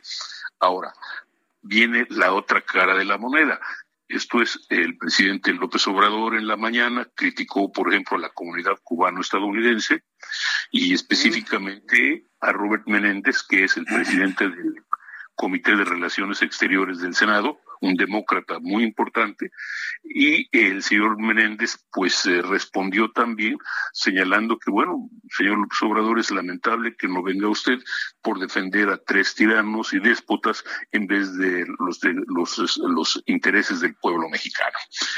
Eh, así que esto queda también a propósito de otras cosas que hemos dicho antes, con, respetuosamente, en el sentido de que el gran aliado del gobierno mexicano en este momento es el gobierno Biden. Eh, pero a nivel de Congreso, a nivel de cuerpo político, a nivel de organismos no gubernamentales, pues el gobierno mexicano realmente está pues huérfano de apoyos, es la expresión. Vaya, pues qué, duro el comentario del senador demócrata Bob Menéndez, ¿no? De que está más preocupado López Obrador por defender gobiernos de tiranos que a la propia sociedad mexicana. Pero aquí el gran ganador, no sé si usted lo vea de esta manera, don Pepe, es este Marcelo Ebrard, que precisamente pues esto le viene como anillo al dedo, pues en la preparación de su imagen hacia el exterior, el continente americano y con nuestro principal socio comercial que es los Estados Unidos, ¿no? En esa en ese interés que tiene el propio Marcelo Ebrard es el candidato más visible, más potente y más viable, ¿no? Para el 2024. Le va bien a él, ¿no? A Marcelo Ebrard, ¿cómo lo ve usted, don? Mire, pues, evidentemente, pues por lo menos en términos inmediatos sí le va muy bien. Esto es el, el, tanto la Casa Blanca como el Departamento de Estado expresaron su uh, placer o su gusto, por lo menos uh, así lo dijeron, por, por, porque van a abordar, abordar y a tratar con, con Ebrard pues los temas de la relación y en específico los temas de la vinculados con la cumbre. Esto es migración, eh, cuestiones de salud y pandemia, cuestiones de desarrollo y hasta de medio ambiente. Eh, se declararon específicamente alegres, específicamente optimistas. Ahora, y esto evidentemente puede beneficiar a Ebrard, pero pues la verdad se ha dicho la otra cara de la moneda es que falta mucho. Sí, falta mucho, sí, falta mucho, ¿no? Pero bueno, ahí va, va de alguna manera sumando algunos ladrillos, ¿no, don Pepe? Eh, también es cierto. Así que Ebrard llega mañana noche, llega mañana en la noche aquí a, a Los Ángeles, donde se espera que el miércoles el presidente Biden haga un discurso importante en la noche con información sobre uh, cuestiones que lo que espera se, se, se ocurra en la cumbre y el uh, y donde se cree también, por lo menos eso es la, impresión, eh, o lo que dicen algunas uh, fuentes de la Cancillería, que va a haber una reunión uh, de, los, de los países de América del Norte, los cancilleres de América del Norte, en, uh, en, en, Los Ángeles, y esto pues, sentaría también la, la escena para que haya una reunión de los tres eh, jefes de gobierno de la región de América del Norte también en algún momento este año. Bien, don Pepe, pues vamos a estar muy atentos de sus informes, eh, usted como editor de Orbe, pero además como enviado especial a la ciudad de Los Ángeles, estaremos muy atentos de todas sus observaciones del desenvolvimiento de esta cumbre de las Américas y de las actividades paralelas que se están realizando en torno a esta, a esta cumbre, por ejemplo, este encuentro parlamentario, en el cual también van a participar parlamentarios mexicanos, que también seguramente darán pues muchos comentarios y muchas noticias desde allá, don Pepe es eh, digamos que que hacer no va a faltar. Que hacer exactamente, que hacer no va a faltar. Atentos a sus noticias, a sus informes y sus análisis, don Pepe Carreño. Ha sido un enorme gusto tenerlo en este programa de noticias. Le envío un fuerte abrazo y mucho éxito allá en Los Ángeles. Le agradezco mucho, don Jesús, es usted muy generoso y por supuesto estoy sus órdenes. Muchas gracias, don Pepe. Es don José Carreño, editor de la sección Orbe del Heraldo de México. Él es el responsable de toda la información internacional de nuestras plataformas informativas, tanto en web como en prensa, radio y televisión. Hoy como enviado especial hasta la ciudad de Los Ángeles, será testigo de todo lo que se hable, se diga y lo que se mueva dentro de la cumbre de las Américas, cumbre en la que asiste Marcelo Ebrard Casaubon. Sí, porque el presidente mexicano no quiso. Ahora sí, como dicen por ahí, pues él se lo pierde, ¿no?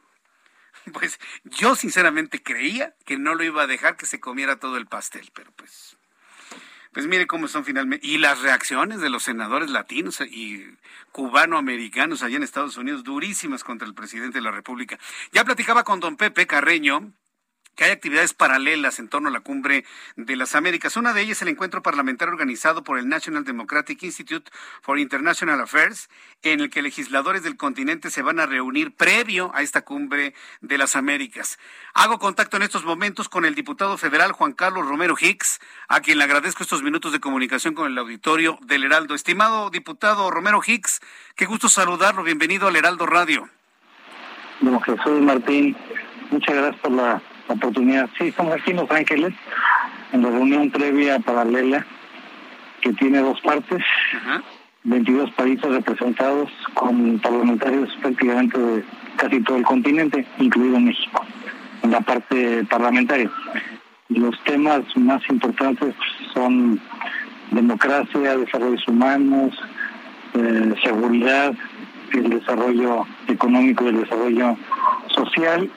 Parte de la agenda del día de hoy ha tenido mucha relevancia con el tema de la corrupción, el de las energías verdes, el de tener parlamentos abiertos, el de tener eh, un Congreso sensible, incluyente y sobre todo cada vez más democrático. Los temas que van a ir a, al Pleno de la Cumbre de las Américas tiene que ver precisamente con grandes preocupaciones que hoy tenemos, crimen organizado, corrupción, migración, los nuevos populismos y sobre todo una democracia que sea cada vez más ágil, más eficaz y más cercana a la ciudadanía. Acabamos de terminar el primer día de esta convocatoria la mayoría de los parlamentarios vienen de se llama Parlaméricas. La primera cumbre fue en 1994. En esta ocasión estamos en el marco de la novena cumbre. Hay un ambiente de respeto y de mucha propuesta. Ah, eh, diputado Juan Carlos Romero Hicks, eh, eh, esta experiencia y todos estos temas que se debaten y se hablan entre parlamentarios de manera paralela a la cumbre, ¿generan alguna intención, algún compromiso legislativo una vez regresando a, los países de origen? Es decir, ¿se, lleva un seguimiento de lo acordado y lo alcanzado en estos encuentros? En una democracia hay división, separación y colaboración de poderes lo que le toca a un parlamento son fundamentalmente cuatro tareas. Uno, representar. Segundo, legislar. Tercero, asignar presupuesto. Y cuarto, una labor muy importante que es el control y la fiscalización del gasto y de las tareas del ámbito del Ejecutivo. Por ejemplo, aquí en algunos países vienen personas de diferentes eh, corrientes legislativas y es lo que se entiende. Lo que verán los jefes de países de gobierno tiene una agenda ejecutiva fundamentalmente de políticas públicas. Lo que corresponda al Poder Legislativo, ya sea para legislación o para presupuestación, o la tarea que corresponda ya será decisión de cada uno de los parlamentos. Y por supuesto que en el caso del Congreso mexicano, que tiene la Cámara de los Diputados y la Cámara de Senadores, estamos hablando al menos de siete partidos políticos diferentes. Habrá que ver cómo se desdoblan los, los acuerdos Lamento muchísimo que no asista nuestro presidente. Me parece que al menos la presencia del canciller va a ayudar algo y si hay una sorpresa y una circunstancia incómoda, e inexplicable de que el presidente de la República Mexicana no, no asista. Pues sí, e-, esa era mi siguiente pregunta, si de alguna manera en estas eh, pláticas, en estos, en este encuentro parlamentario afecta la inasistencia del presidente. Creo que va uno de sus integrantes del gabinete, pues con mayores posibilidades, ¿no? De representar a México. ¿Lo ven de esa manera, diputado? Sí, el canciller tiene la, representación, desde luego que no es lo mismo que venga el jefe de Estado o el jefe de gobierno una reunión en donde se está discutiendo toda la agenda continental, nuestro presidente debiera estar presente. Sí, yo, yo, también, yo también pienso eso. Pero bueno, pues por lo pronto, diputado Juan Carlos Romero Higgs, le deseo muchísimo éxito en estos trabajos. Estaremos muy atentos de los resultados de los mismos y también de la misma cumbre de las Américas. Yo le agradezco que me haya aceptado esta llamada telefónica para que el público conozca, además de la cumbre, todos los trabajos paralelos que se realizan a este encuentro de Naciones Americanas. Le envío un fuerte abrazo. Muchas gracias, diputado Romero Higgs. Martín Mendoza, un abrazo desde Los Ángeles. Que le vaya muy bien, hasta pronto. Gracias. Es el diputado Juan Carlos Romero Hicks, diputado federal por el Partido de Acción Nacional. Mire, hubo un tiempo, y, lo he platicado aquí con usted, seguramente lo recordará, en donde Juan Carlos Romero Hicks era de los visibles, ¿eh? De los visibles para una pasarela presidencial. Y mire, ahorita está metido en el tema legislativo, pero tiene conocimiento, tiene presencia, tiene, tiene trabajo, fue gobernador de Guanajuato. Sí, lo, recuerdo claramente en esa posición muy, muy, muy importante como un detonador de, de, la gran industria que hoy tiene el estado de Guanajuato. Yo creo que es uno de los personajes dentro del Partido Acción Nacional que, pues, tiene, tiene, tiene elementos para, para competir, para disputar, para, para ir a una pasarela, pues, vamos a llamarlo de esa manera, ¿no? Aunque el, tema, el término suena algo frívolo, pero finalmente los políticos hacen una pasarela mediática en donde van exhibiendo todas sus capacidades y todas sus posibilidades. Y del lado de la oposición, mire que a Juan Carlos Romero Hicks es a uno de los que vemos, algunos por supuesto. Ya son las 7.47.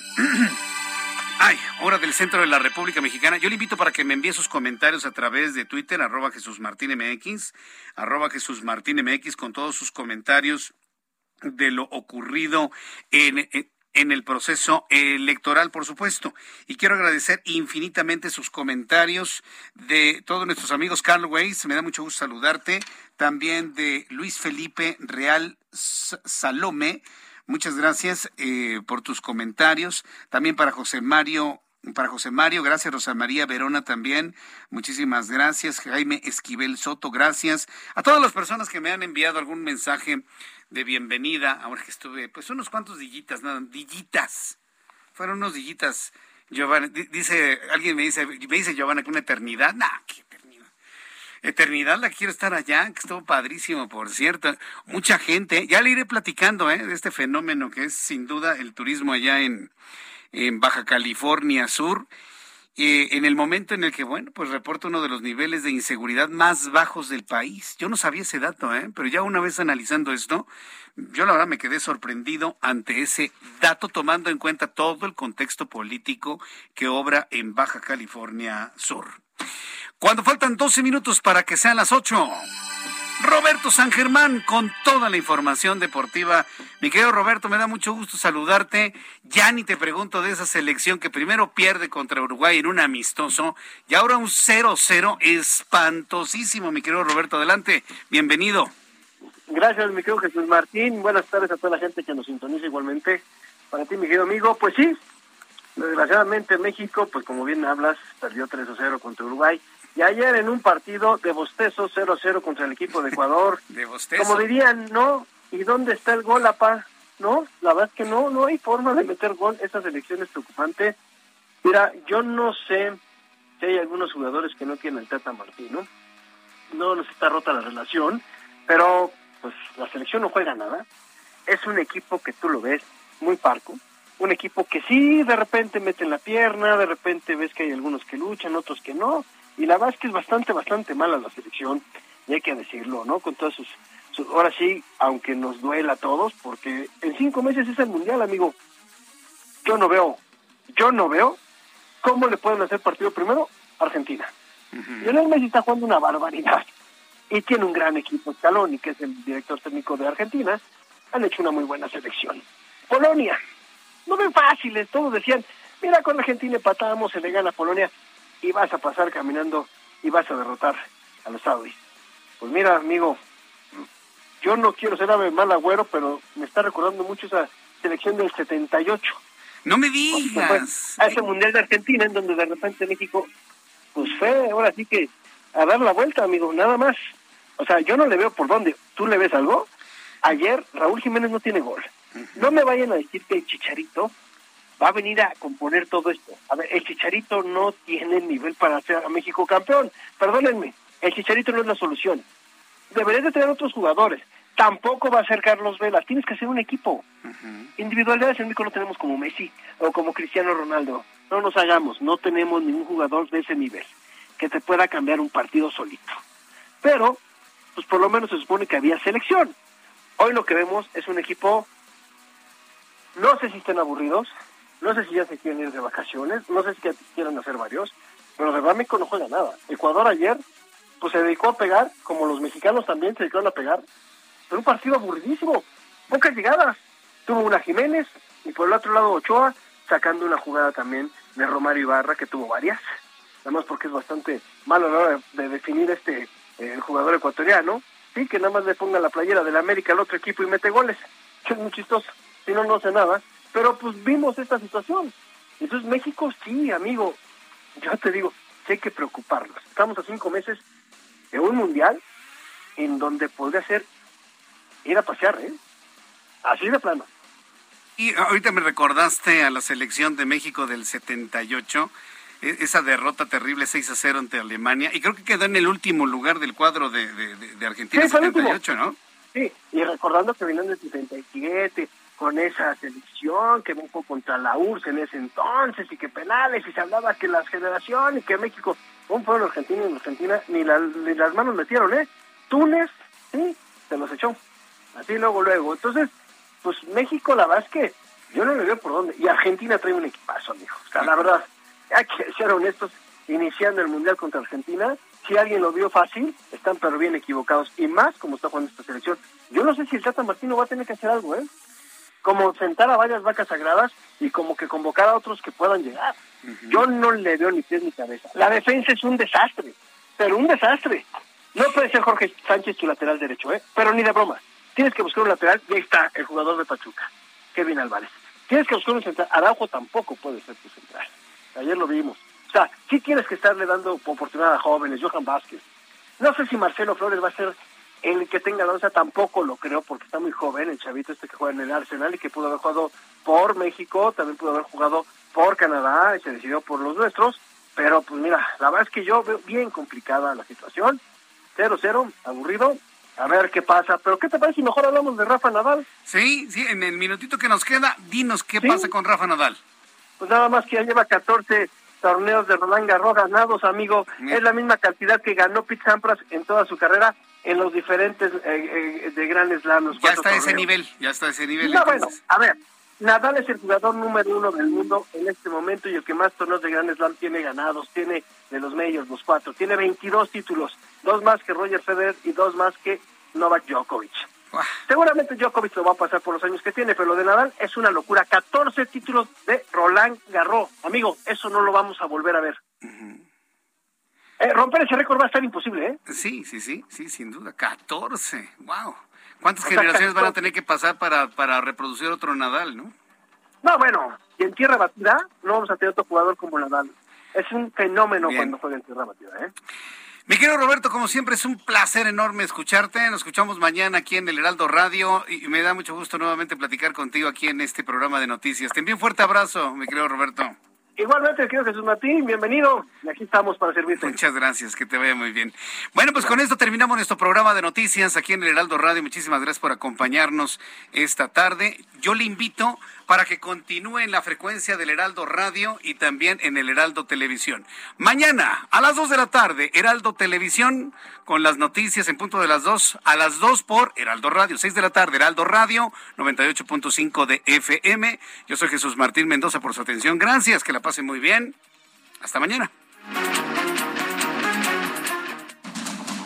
Esto fue Heraldo Noticias de la tarde con Jesús Martín Mendoza.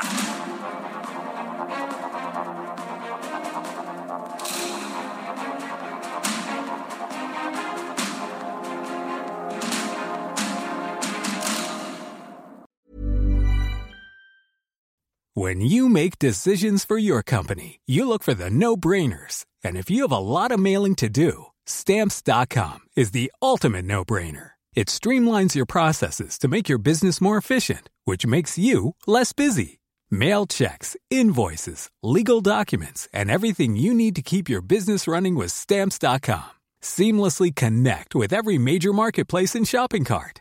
Schedule package pickups and see your cheapest and fastest shipping options from different carriers with rates up to 89% off USPS and UPS rates. And with the stamps.com mobile app, you can take care of mailing and shipping wherever you are. Make the same no-brainer decision as over 1 million other businesses with stamps.com. Sign up with code program for a 4-week trial plus free postage and a free digital scale. No long-term commitments or contracts.